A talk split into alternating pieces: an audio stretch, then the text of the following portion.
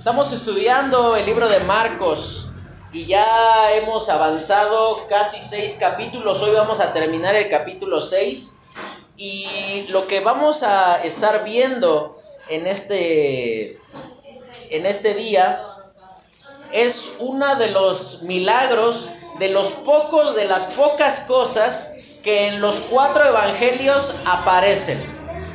Y justo la alimentación de los cinco mil es eh, el milagro que por excelencia eh, nos llama mucho la atención. No estoy diciendo que sea más milagroso ni que Dios se haya esmerado más en esto.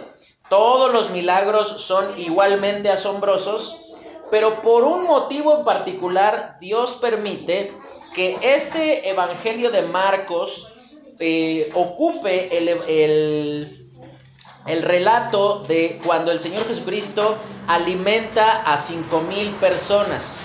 Una de las cosas que más nos hace pensar, y que nos llena de preocupación, es cuando la salud es quebrantada y cuando el dinero falta.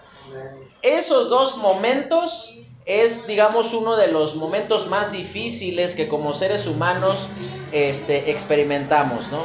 Porque permanentemente eh, tenemos que reconocer que no todo lo podemos, no todo lo sabemos y que necesitamos descansar y confiar en el Señor.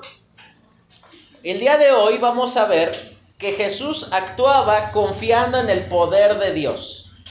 Cuando decimos que Él actuaba confiando en el poder de Dios, no estamos poniendo a Jesús en un plano fuera de, de ser Dios sino que estamos diciendo que él confiaba en que su poder era suficiente para poder hacer todas las cosas. Y, los versículos van a ir apareciendo aquí en la pantalla para que usted los pueda leer o si gusta abrir ahí su Biblia, vamos a ir leyendo a partir de Marcos capítulo 6, versículo 30.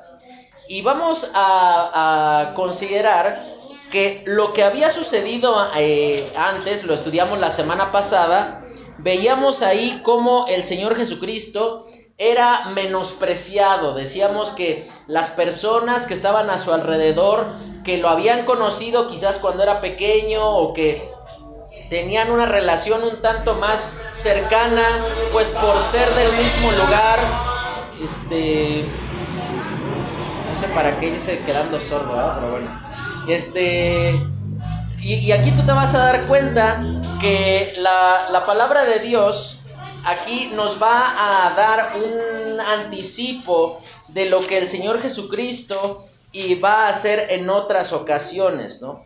Aquí, eh, versículo 30, vamos a leer y dice de la siguiente manera, entonces los apóstoles se juntaron con Jesús y le contaron todo lo que habían hecho y lo que habían enseñado y él les dijo, venid vosotros aparte a un lugar desierto y descansad un poco, porque eran muchos los que iban y venían de manera que ni aún tenían tiempo para comer.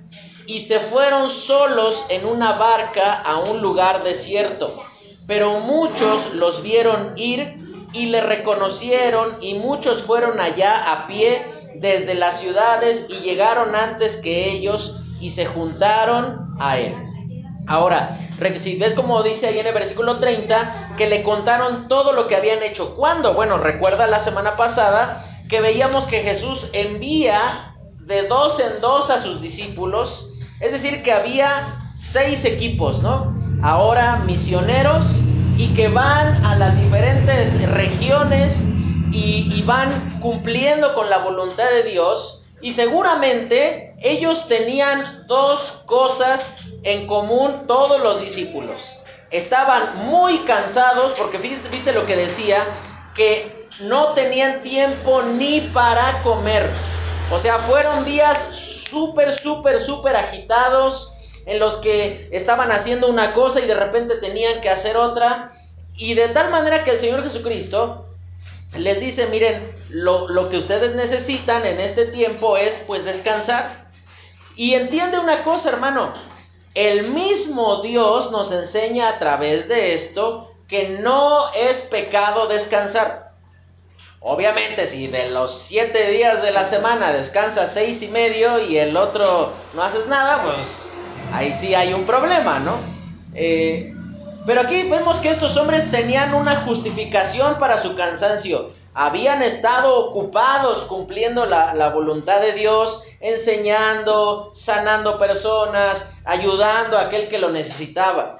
Y era, y era muy, muy, muy cansado. Y ellos digamos como que te das cuenta cuando Jesucristo les dice, vengan a un lugar desierto y vamos a descansar, ellos no ponen ningún pero. Ellos nos dicen, no, Señor Jesús, ¿y la gente qué va a hacer con ellos? No, ellos entienden que necesitan descansar. Así que si tú has entrado en un ritmo de hacer y hacer y hacer y que vas a un lado y regresas y ya tienes que hacer otra cosa y ahora tienes esto y después esto y luego aquella cosa, Sabes que el mismo Dios nos enseña una cosa puntual para la vida de cada uno de nosotros, que necesitamos descansar, necesitamos ir aprendiendo a mirar la limitación que nuestro cuerpo tiene. Que tú te niegues a descansar es una mala administración del cuerpo que Dios te ha dado.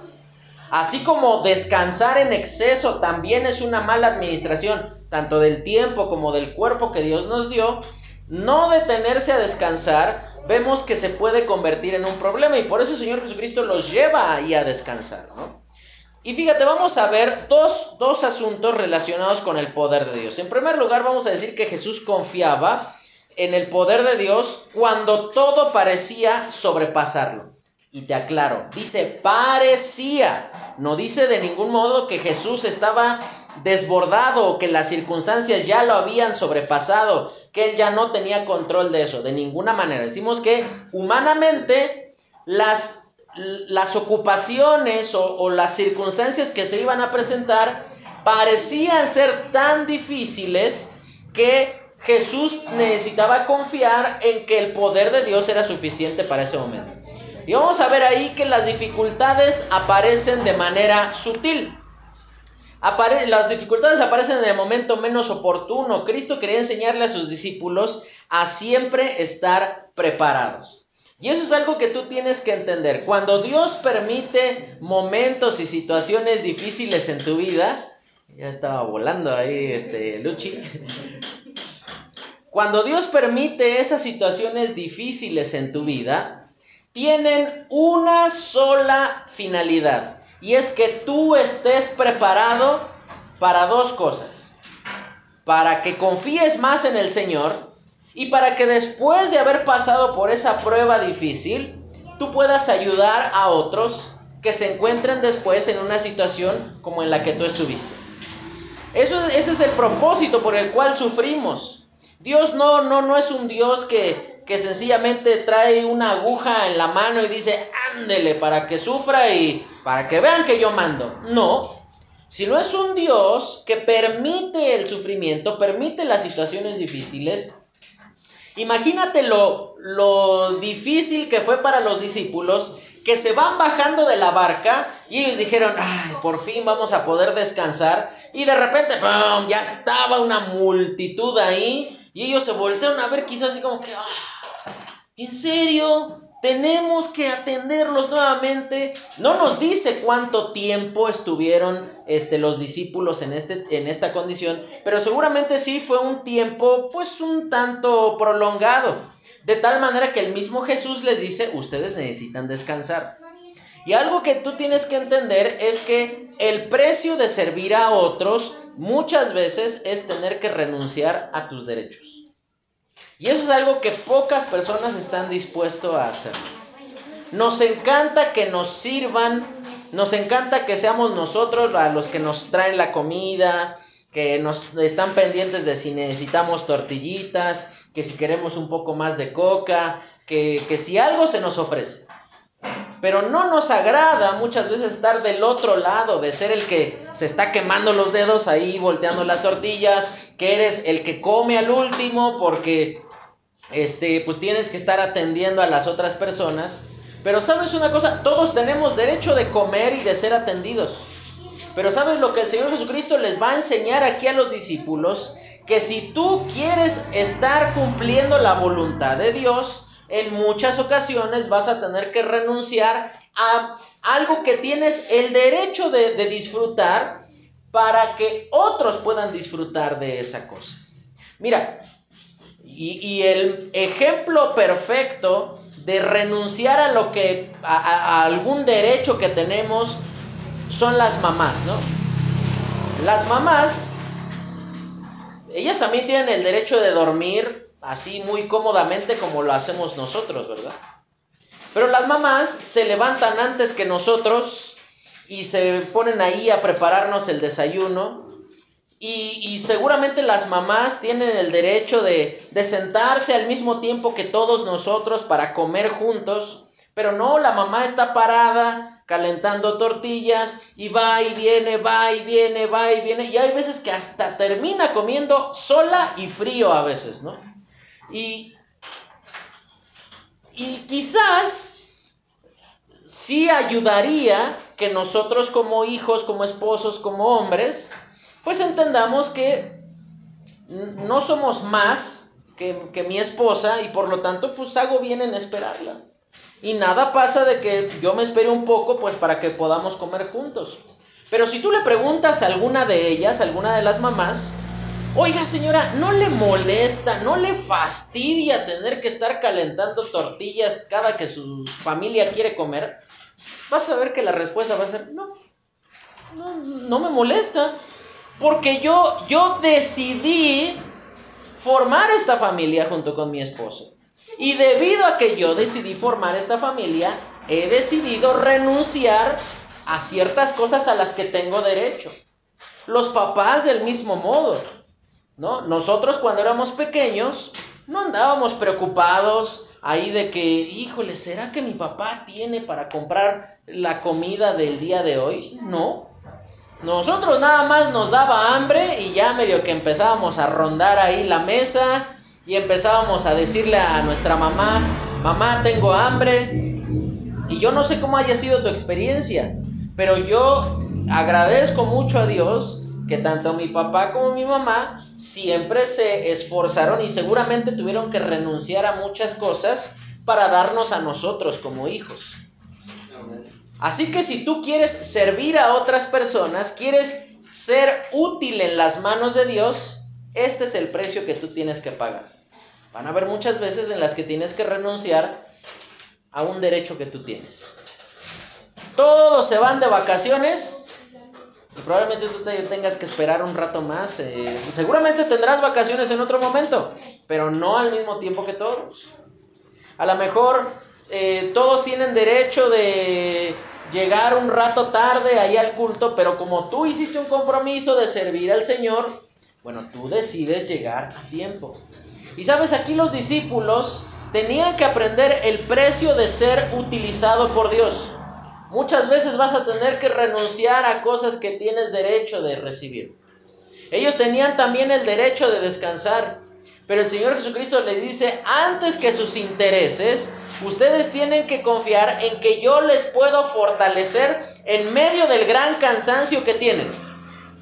Tienen que confiar en que yo, no una buena dormida, no, no unos días en Cancún, no, e, eso no les va a fortalecer como yo lo puedo hacer, como la forma en la que yo les puedo ayudar. Y por esa razón es que cuando todo parece sobrepasarnos, tú puedes descansar en que Dios quiere prepararte. Y por eso permite situaciones difíciles en tu vida. Él está trabajando en tu corazón. Él está encaminándonos para poder ser cada vez más útiles. Pero muchas veces Dios tiene que ponernos en alguna incomodidad para que seamos enseñados a que confiemos en Él, no en lo que nosotros podemos hacer. Pablo, en el libro de Segunda de Corintios capítulo 1, versículo 8 al 10, él cuenta su experiencia. Pablo para todos nosotros es como que el, el ideal alcanzar como cualquier cristiano, ¿no? Pero Pablo, ahí en 2 de Corintios 1, él dice lo siguiente, fuimos abrumados sobremanera, es decir, fuimos, tuvimos problema tras problema, tras problema, tras problema, dificultades, problemas, necesidades, y estuve, y dice, fue tal la necesidad y el conflicto eh, en el cual estuvimos, y dice que perdimos la esperanza de conservar la vida. Y todos hemos pasado por alguna situación tan difícil en nuestra vida que probablemente nosotros estamos diciendo, Dios, ahí te voy, ya, hasta aquí llegué, ya no puedo más, ya todo está terminado, ya este, y tú ya hasta estás este como resignándote a cerrar los ojos y ver al Señor al siguiente parpadeo. Pero ¿sabes qué es lo que dice después Pablo allí? Dice, pero confiamos en que Dios nos libró en el pasado, nos libra en el presente y nos librará de tan gran muerte. Sabes, Pablo fue puesto en necesidades y en dificultades, no porque Dios no fuera suficientemente poderoso para librarlo de ellas, sino que las necesidades, los problemas, tienen el propósito de prepararnos. Y eso es lo que justamente eh, eh, el Señor Jesucristo estaba haciendo aquí con los discípulos. Continuamos leyendo y dice, y salió Jesús y vio una gran multitud, y fíjate lo que dice ahí, y tuvo compasión de ellos, porque eran como ovejas que no tenían pastor, y comenzó a enseñarles muchas cosas.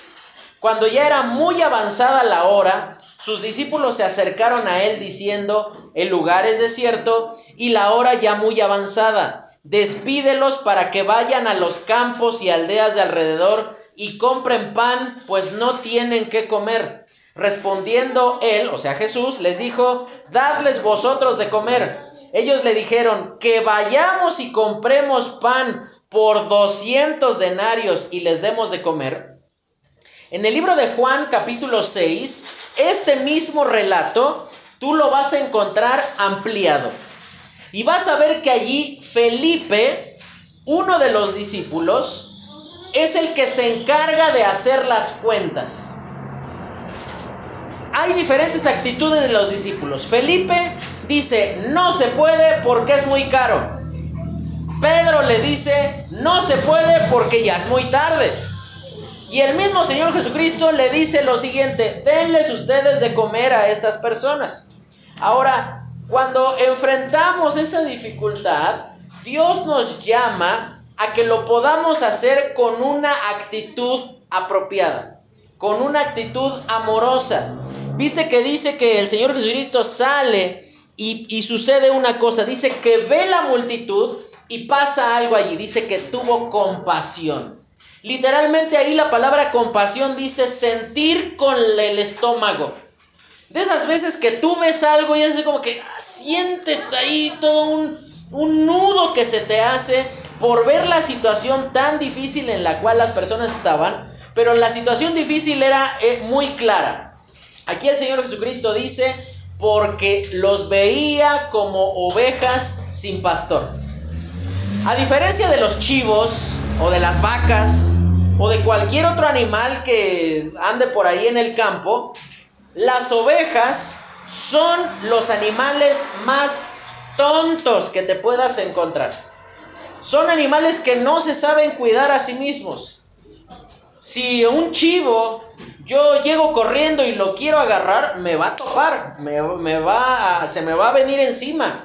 Si una vaca yo la quiero ir a molestar, se va a, aferrar y no va a querer que yo me la lleve. Un burro lo mismo. Pero una oveja, yo la agarro y tú vas a ver que va así como que, ah, pues, pues ya vámonos, ah, está bien. Sí, ya me llevaron, pues ni modo. Y por esa razón es que el Señor Jesucristo nos compara a nosotros, como sus hijos, con ovejas. No tanto porque seamos tontos, aunque muchas veces nos comportamos de esa manera, sino porque somos indefensos, porque no podemos valernos por nosotros mismos. Y a lo mejor tú te miras a ti mismo y dices, pues no es tan así, ¿eh? O sea, Sí, tengo algunas dificultades, pero yo veo cómo le hago, pero puedo. Aquí el Señor Jesucristo nos enseña dos cosas importantes. En primer lugar es que la opción presentada por los discípulos a Jesús no era una mala idea. En realidad tenemos que entenderlo así. No le estaban pidiendo algo incorrecto. Al contrario, estaban mirando porque ya se había hecho demasiado tarde. Digamos que era ya, ya estaba a punto de bajar el sol y ya se iba a hacer de noche y ahí no iban a tener forma ni de irse ni de ser alimentados.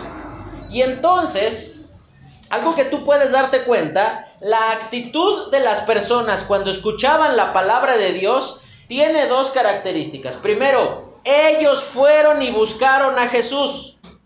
No fue Jesús y les dijo, oiga, miren muchachos, se les convoca a la siguiente reunión para que se acerquen. No, Dice, Jesús no, no anduvo tocando de casa en casa, sino que la gente llegó.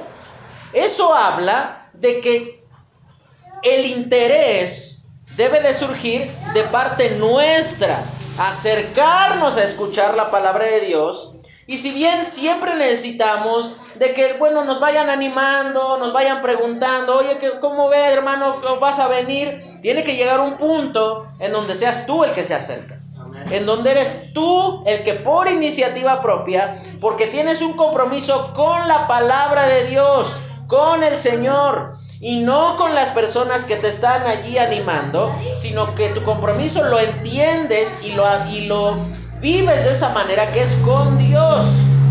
Pero en segundo lugar, la actitud que, o lo, cómo debe de ser ante la palabra de Dios, dice que ellos llegaron ¿A qué hora habrán llegado? Ponle que hayan llegado a mediodía a aquel lugar, ¿no? Y dice que ya era noche, ya era tarde para que, bueno, y les decía, bueno, ya que se vayan porque ya, ya, es, ya es tarde. Y más bien, eh, eh, los discípulos ocupan la palabra muy tarde. Eso quiere decir que ya estaba, me, de esas veces como que ya medio se está empezando a ver oscuro, que ya no ves con tanta facilidad. Bueno, así estaba en ese momento. Y entonces, Fíjate cuál era la actitud de las personas. Ellos estaban escuchando. Ellos tú no los veías así como con, bueno, pues ahí me despiertan cuando termine Jesús. No, sino que tú te das cuenta que estas personas entendían que ir a escuchar la palabra de Dios implicaba poner tu atención en lo que se está hablando y no nada más tu cuerpo donde se está hablando. Porque muchas veces nada más traemos nuestro cuerpo, pero nuestra cabeza, nuestra mente, la tenemos allá en cómo habrá quedado el partido de fútbol, en qué habrá pasado con la novela, si Francisco Antonio Domingo Manuel se le declaró a Britney Guadalupe. o sea, estamos pensando en mil y un cosas menos en lo que debemos estar. Y aquí tú te das cuenta que el Señor Jesucristo aprovecha esa oportunidad y él ya sabía lo que iba a hacer. Él nunca permite cosas en nuestra vida sin un propósito. Dice ahí en el Evangelio de Juan que Él le pregunta a sus discípulos, le dice a sus discípulos, denles ustedes de comer, pero dice ahí algo muy, muy claro y algo que trae mucha paz a nuestra vida. Dice, pero Él ya sabía lo que iba a hacer. Mira, el hecho de que te pasen cosas difíciles de enfrentar, estás desgastado, a lo mejor económicamente, emocionalmente, estás cargado de muchas cosas, entiende una cosa, nada pasa porque sí. Nada pasa porque, híjole, te tocaba. Ni modo, pues, ¿quién te manda estar en, eh, eh, en ese momento eh, y, te, tocó y hasta hay un dicho que dice, cuando te toca, te toca. Cuando no te toca, ni aunque te pongas, ¿no? Y cuando te toca, aunque te quites, ¿no? Y pensamos que viviendo la vida así es como una forma de decir, pues ya ni modo, no, no hay de otra. Pero en realidad, Dios no funciona bajo los dichos populares de que cuando te toca, te toca sino que las cosas que nos tocan vivir tienen como propósito que nosotros descansemos en que Dios sí sabe lo que eh, va a suceder, yo no. Y como yo no sé lo que pasa, Yo soy el que tiene que confiar en el que sí sabe lo que va a hacer. En ese Dios es en quien tú tienes que confiar. Mira, pueden estar pasando muchas cosas difíciles, problemas familiares, personales, de dinero, y tú no sabes por qué. A lo mejor te esfuerzas mucho en tu trabajo y no recibes todo el, el resultado que tú quisieras ver. Tú no sabes por qué, pero descansa en una cosa. El maestro Jesús actuando, él sí sabe por qué te pasa eso. Y como Él sí sabe, puedes confiar en que Él va, Él sigue estando en control. Cuando todo parece que nos sobrepasa, Jesús sigue al mando. Él sigue en control. Dice en el libro de Efesios capítulo 1 que todas las cosas las sometió y las puso debajo de sus pies. Lo que está por encima de mi cabeza, que yo no lo puedo cambiar, sigue estando debajo de los pies del Señor. Y eso es en lo que tú puedes descansar y esperar que Él tiene cuidado de ti. Él no, no se olvidó de ti, por eso te está yendo como te está yendo. Él es un Dios tierno, amoroso, que sabe hasta dónde puede soportar. Y fíjate cómo continúa. Dice, Él les dijo, ¿cuántos panes tenéis? Y y Y al saberlo dijeron cinco, cinco y dos peces y les mandó que hiciesen recostar a todos por grupos sobre la hierba verde. Y se recostaron por grupos de ciento en ciento y de cincuenta en cincuenta. Entonces tomó los cinco panes y los dos peces, y levantando los ojos al cielo, bendijo y partió los panes, y dio a sus discípulos para que los pusiesen delante, y repartió los dos panes, en, los, perdón, los dos peces entre todos. Ahora, aquí vamos a ver como un poco impacta a una multitud. En el libro de Juan capítulo 6 se nos cuenta que quien va y busca esos panes es Andrés. Y, y, este discípulo Andrés tiene una característica, no lo vas a ver diciendo grandes discursos, pero sí lo vas a ver haciendo siempre una cosa. Y es todo el tiempo está trayendo personas con Jesús. Seguramente eh, Andrés, él pensaba, es que yo no sé qué responderles, yo no sé cómo enfrentar esta situación, pero sí sé quién lo puede hacer. Y esa persona es Cristo. Y por esa razón es que debería cada uno de nosotros imitar el ejemplo de este hombre. Que sin muchas palabras, sin muchas cosas ahí que, que este, muchos grandes discursos, aquí tú ves a Andrés que él va y busca a este niño y esos panes de los que habla eran no no eran así un baguette así de esos grandotes, no era un pan bimbo el que traía el niño, eran de estos pequeños bollitos que, que una mamá seguramente se lo puso de lunch al niño, ¿no? Le puso cinco panes, la exageración de la mamá, ¿no? Cinco panes y dos peces, pececitos así, e, esa es la palabra exacta que ocupa Marcos aquí para hablar de pececillos. No era un atún de 6 metros de largo. No, eran, no, sé si era como sardinas, pero a lo mejor eran peces muy pequeños. Seguramente cualquier persona que hubiese eh, este, mirado esa, esa cantidad hubiera dicho, esto no sirve de nada. Y de hecho, eso es lo que los discípulos en el libro de Juan 6 le dicen a Jesús. Pues aquí hay cinco panes y dos peces. Y dicen lo siguiente, mas ¿qué es esto para tantos? Ya había uno de ellos hecho cuentas y dicho, no, no alcanzan ni 200 denarios. ¿Sabes que un denario era el salario de una persona que trabajaba de sol a sol en el campo. Es decir, que el discípulo que hizo esta cuenta dijo, ni siquiera yendo a trabajar uno de nosotros ocho meses o un poco más, más de siete meses para en el campo podríamos pagar la comida de toda esta multitud. No hay manera. Ahora, Probablemente tú te ves a ti mismo, cada uno de nosotros se ve a sí mismo y podemos vernos insuficientes. A lo mejor tú te ves a ti mismo y dices, bueno, si esto yo lo hubiera escuchado, a lo mejor en su caso, don Jesús, siendo más joven, pues ahí tenía toda la fuerza, tenía eh, muchas cosas a mi favor, pero ahorita pues ya tengo cierta edad. O a lo mejor ustedes, chicas, se ven a ustedes mismas y dicen, bueno, pero pues, pues yo cuido a mis hijos y, y no, no, no puedo hacer gran cosa. Pero, ¿sabes? Ninguno de nosotros tiene en realidad nada indispensable que ofrecerle a Dios. Sabes, la palabra de Dios está llena de personas comunes y corrientes que son usadas de una manera sobrenatural por Dios. Ese niño estuvo dispuesto a entregar lo que tenía. Lo importante no es cuánto tienes o qué es lo que tienes. Lo importante es que está en las manos del Señor para que Él lo use. A lo mejor te ves a ti mismo y dices, mira Señor, yo fallo en esto y en esto y en esto. Y tenemos una lista interminable de cosas que deberían de, ser cambiadas en nuestra vida. Y podemos confiar en que ese mismo Dios puede transformar nuestra vida. Mira, nos miramos a nosotros mismos y somos poca cosa. Todos, no, no, no, no algunos, todos somos poca cosa.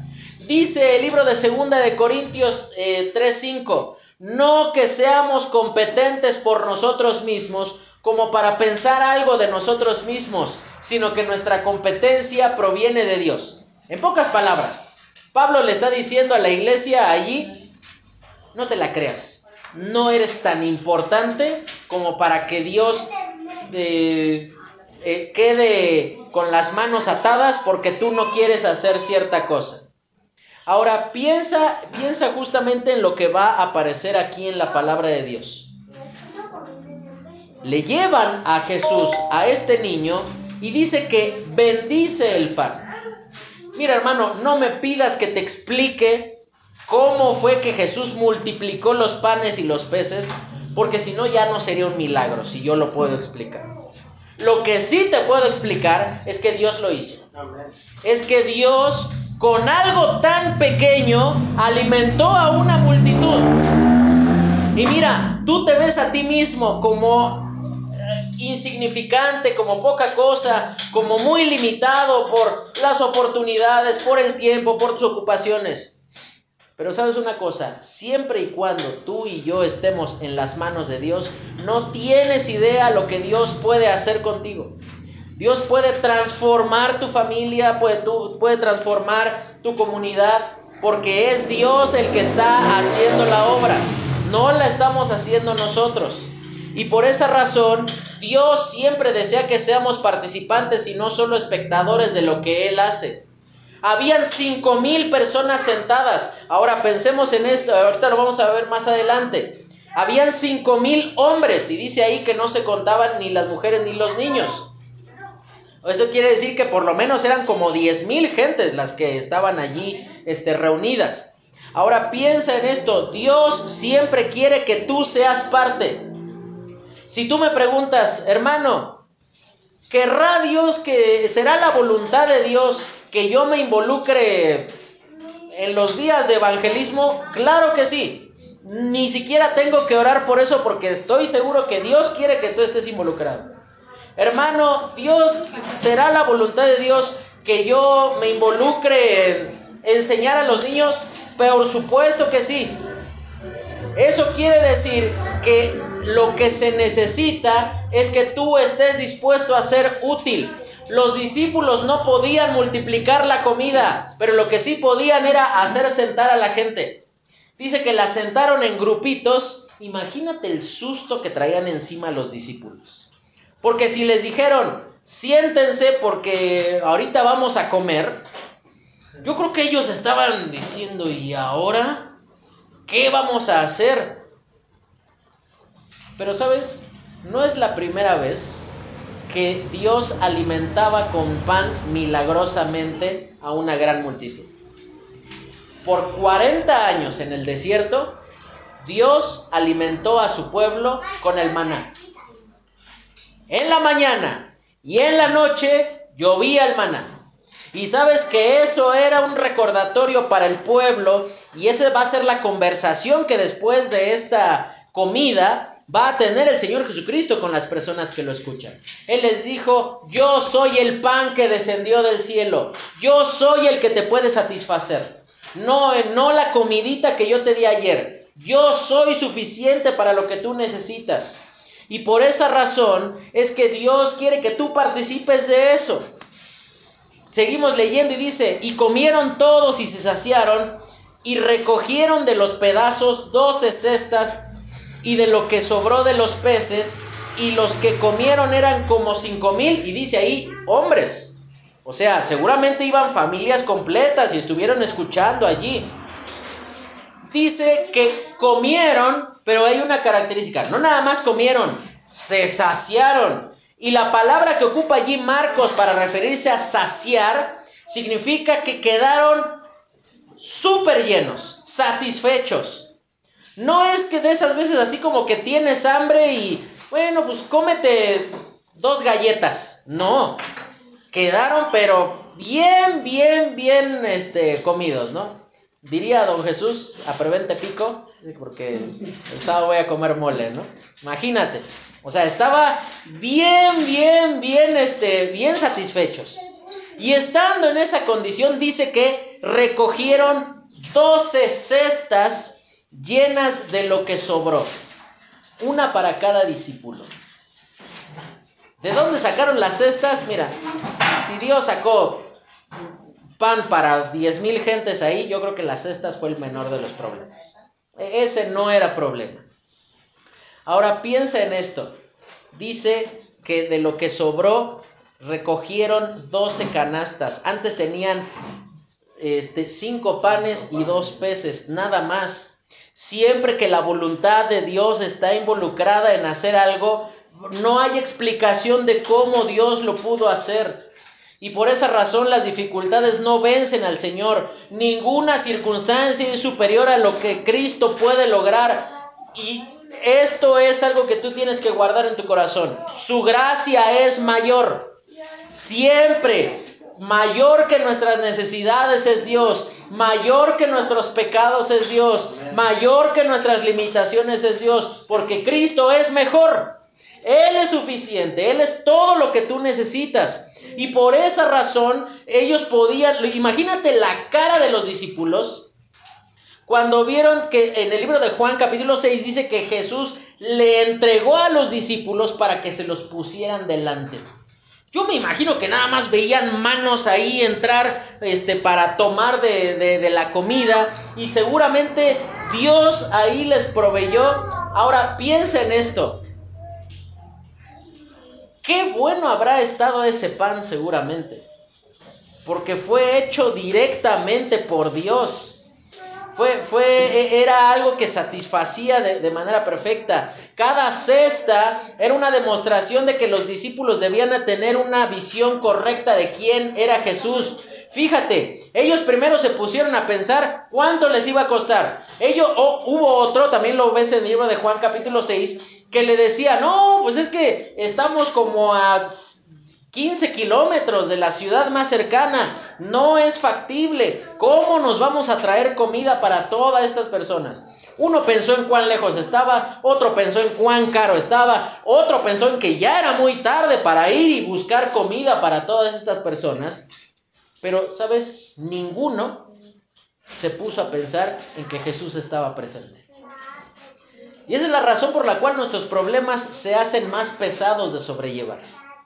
Porque nos ponemos a mirar que mi negocio no vende como yo quisiera o mi trabajo no me da lo que yo quisiera o que la situación familiar es muy difícil de afrontar, pero sabes, en lo último que pusiste a pensar, te pusiste a pensar es en que Cristo está contigo. Y por esa razón es tan difícil de sobrellevar eh, esta situación en la cual eh, vivimos. Porque dejamos de mirar que Jesús está con nosotros. Y por esa razón tú puedes considerar que el Señor Jesucristo, ese es el motivo por el cual cuando se va al cielo después de haber resucitado, dice una cosa, y he aquí yo estoy con vosotros. Y es algo que tiene que consolar tu corazón, que cuando la situación con tu familia, la situación en tu trabajo, la situación en tu negocio se pone difícil, piensa en una cosa, Dios sigue estando contigo. Y eso es en lo que tú puedes descansar, puedes esperar, sentirte consolado, animado, acompañado, porque Dios está presente. Pero van a haber momentos en nuestra vida en los cuales sentimos que Dios no está por ningún lado, no lo vemos este, actuar, ¿no? Y fíjate cómo continúa el relato. Dice, enseguida hizo a sus discípulos entrar en la barca e ir delante de él a Bethsaida, a la otra ribera, entre tanto que despedía a la multitud. Y después que los hubo despedido, se fue al monte a orar, y al venir la noche, la barca estaba en medio del mar, y él solo en tierra. Y viéndoles remar con gran fatiga, porque el viento les era contrario, cerca de la cuarta vigilia de la noche, vino a ellos andando sobre el mar y quería adelantárseles. Ahora, vamos a ver aquí en segundo lugar que Jesús confiaba en el poder de Dios cuando todo parecía atemorizante. Decíamos que Jesús confiaba primero cuando parecía que todo le había sobrepasado, pero también confiaba cuando todo nos daban razones de temer. En primer lugar, vamos a ver que tenemos temor de no controlar el entorno, o sea, las cosas que están a nuestro alrededor. Cristo siempre va a llegar en el momento preciso, ese Señor nos conviene, Él siempre es oportuno. Y sabes, te quiero compartir un versículo, eh, quiero hacer un paréntesis aquí, que digamos que este en lo personal, este es mi extintor. Cuando las cosas están fuera de control y parece que no, no hay forma de solucionar la cosa, Hebreos 7:26 dice lo siguiente, porque tal sumo sacerdote nos convenía, santo, inocente, sin mancha, apartado de los pecadores, y hecho más sublime que los cielos. En ese Dios está nuestra esperanza. Por eso nos conviene. Dice, porque tal sumo sacerdote nos convenía. Cuando el Señor Jesucristo permite que la tempestad se presente, también Él ya lo sabía. Sucede lo siguiente. Jesús les dice, adelántense ustedes, suban en la barca y vayan a Bethsaida. Bethsaida era la tierra de donde era Pedro, Andrés, Juan, de ese lugar. Es decir, que ellos conocían ese, ese mar, lo conocían. La zona la conocían. No eran ignorantes de cómo se ponía el mar por la noche. Jesús sabía que la tempestad se iba a presentar. Pero estando en esa situación, el Señor Jesucristo él dice que estaba orando por ellos. Seguramente Jesús estaba orando por cada uno de los discípulos diciendo, Señor, Padre, yo te pido por Pedro para que tú fortalezcas su fe. Te pido por Andrés para que él no sea dominado del temor. Señor, te pido por eh, Juan, te pido por Tomás, te pido por Mateo, por cada uno de ellos. Y sabes, esto es sumamente consolador, porque cuando estamos pasando por una dificultad, sabes que el Señor está intercediendo por nosotros. De hecho, eso es lo que la Biblia dice que Jesús está haciendo en este momento por ti y por mí. Él está intercediendo ante su Padre por nosotros, no María, Jesús. María murió como cualquier otro hombre y mujer pecadora, pero Jesús, el que fue hecho más sublime que los cielos, intercede por ti y por mí. En ese Jesús puedes confiar en que Él sabe lo que iba a pasar. Y fíjate, dice ahí a qué hora llegó. Dice que vino a la tercer vigilia de la noche. Eso quiere decir que eran aproximadamente entre las 3 y las 4 de la mañana. ¿Te imaginas el cansancio que tenían?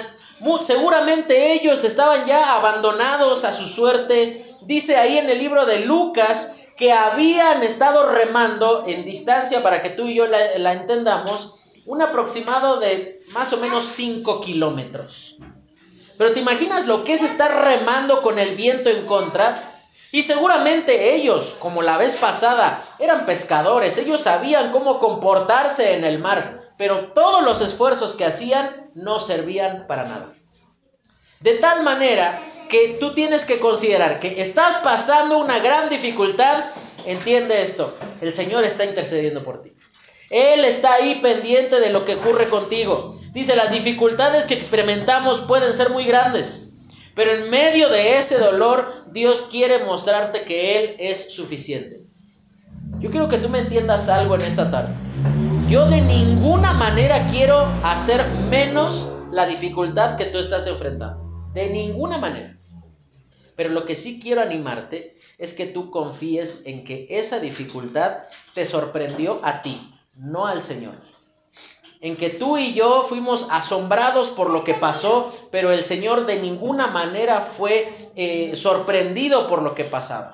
Él sabía que iba a pasar esa dificultad, él sabía que se te iba a descomponer el carro, que te, que te iban a robar, Dios sabía que iba a pasar ese problema con tu familia, él sí lo sabía. Y como él sí lo sabe, pues confía en el Dios que lo sabe.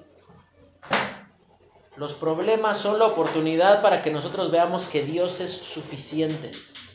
Y dice que Él, dice que se les quería adelantar. Ahora, aquí no es, eh, eh, no significa otra cosa más que lo que dice.